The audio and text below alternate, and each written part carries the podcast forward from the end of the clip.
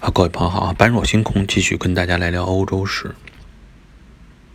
上一期咱们说到，说凯撒带领着罗马大军，希望日耳曼人啊能够撤回到莱茵河的东边去，以莱茵河为界，划分出罗马帝国与日耳曼尼亚之间的这个分界线了。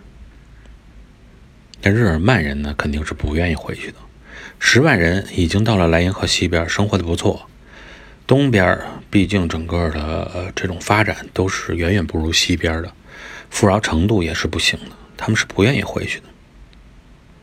话说回来啊，即使是说想回去，凯撒还是决定干一架，打一场。为什么凯撒准备要跟日耳曼人打一场？就是要破除掉，一个是罗马军队本身心里深深藏着的那个梦魇，就是他们觉得对日耳曼人有这种恐惧感，觉得怕打不过，啊，觉得这个蛮族太厉害。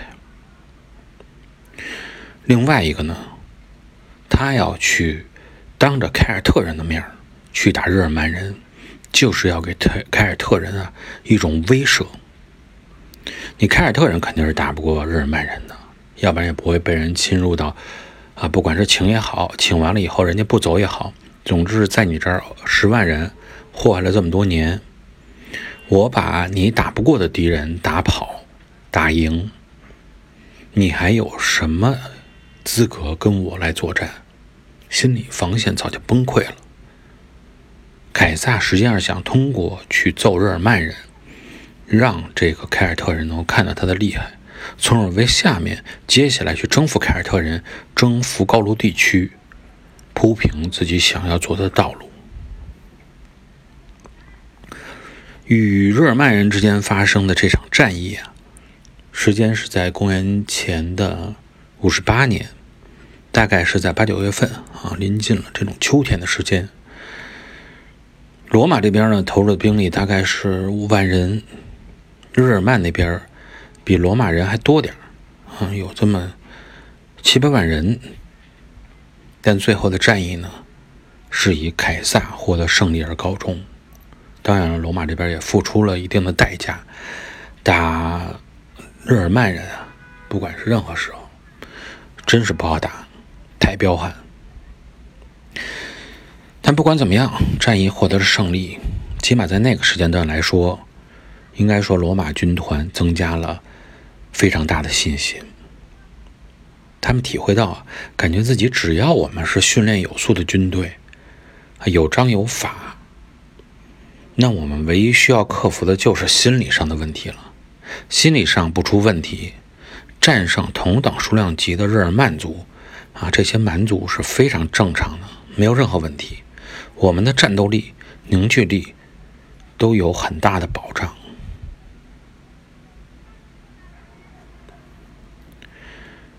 之前也说过，凯撒征服高卢的过程，实际上他直指的目标就是凯尔特人。与日耳曼人的这场战争啊，实际上是整个凯撒要去争取高卢地区的一个插曲而已。真正想要做的事情还在后边。虽然是插曲，但是这次与日耳曼的战争，应该说是一个非常重要的历史时刻，也是有很多历史意义附在里边的。就是因为这次战役以后，莱茵河被确定为高卢和日耳曼尼亚之间的政治分割线，影响极其之深远，甚至于到后边的法国、德国之间产生的地缘矛盾、产生的斗争。都是因为这一次战争，这一次划分分界线而引发的争斗的埋下的种子，而这个种子的根源就在于，究竟莱茵河或者说是以河为界，适不适合作为两个国家之间的分界线？分界线的划分啊，一直是国与国之间争论的焦点。那么，在公元前的这一段时间，我们看，实际上东西方之间已经有了差别。在我们的节目中呢，多次啊用东西方的对比，让朋友们能够加深印象，能够了解到他们之间的差别。通常情况下，在东方世界里，古代的中国，我们会发现古老的山脉啊，山脉上边的山峰引发的这种分水岭，是最好的分割边界的坐标。其次是河流，但对于欧洲人来说，对于罗马帝国来说，他们喜欢用河流来作为分界线。原因在哪儿呢？一方面的原因就是本身地理环境造就的，欧洲大陆啊平地居多，地形过于平整，还找不着山，拿山去做分界线，这块儿太大，没法去分。另外一方面呢，也与本身他们去统治管理的这种思想格局啊方式是有很大区别的。我们看看古代中国啊，咱们能够感觉到，领土的扩张必须要伴随着我人口的迁入。我要想对这一个地方发动进攻，而最终占领以后，我的人必须要过来，我的文化必须要过来，我必须让你。们也说同样的语言，干同样的，穿同样的服饰，啊，拥有同样的文化，我才感觉到，啊，我这个整个的战役是成功的。就像战国时代秦国啊歼灭六国，没有说你还继续能存在，你还该穿什么服饰穿什么服饰，咱们你就听我的就行了，你承认我就行了。必须是统一度量衡啊，车马往这个重量、货币等等，全部都给它啊弄齐了，我才能感觉到，哎，我是成功的。这是一种应该说是说农业主义的扩张的思想，一直都是贯穿于古中国。在这种情况下，我们就更愿意说是完全圈定好了以后。那么，真正征服不了的地区，我要用山去划分。比如说，长城建在高山峻岭之巅，啊，外边呢就是蛮族，里面呢就是我们华夏，这样分得非常清晰。比如说，在凯撒征服高卢的时候，当时古代中国正处于汉朝时期，在那个时候，我们的长城已经起了作用。长城之南，长城之内，啊，比较安定，啊，和睦。长城之外，那个时候正好是匈奴陷入了一个混乱动荡的时代，就是在公元前的五十多年的时候，那个时间叫做武单于争位。大家在读这个汉史的时候啊，也会了解到。但对于欧洲就不一样了。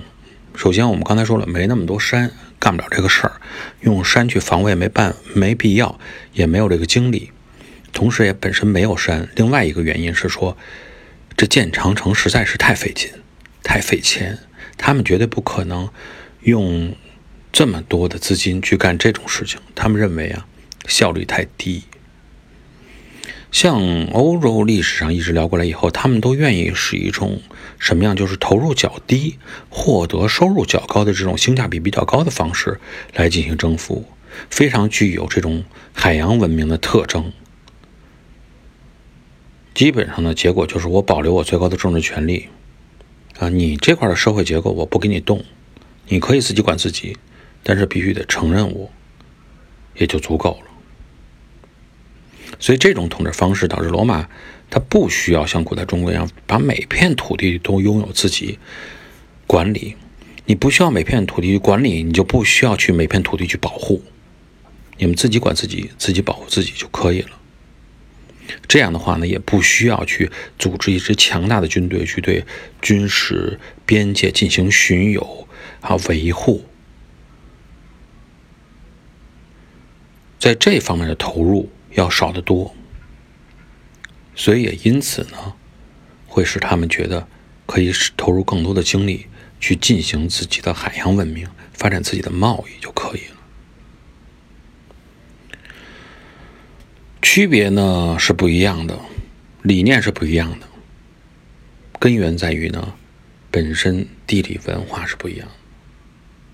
那么究竟说，在征服了日耳曼人以后，罗马究竟要对凯尔特人采取什么样的方式啊进行征服？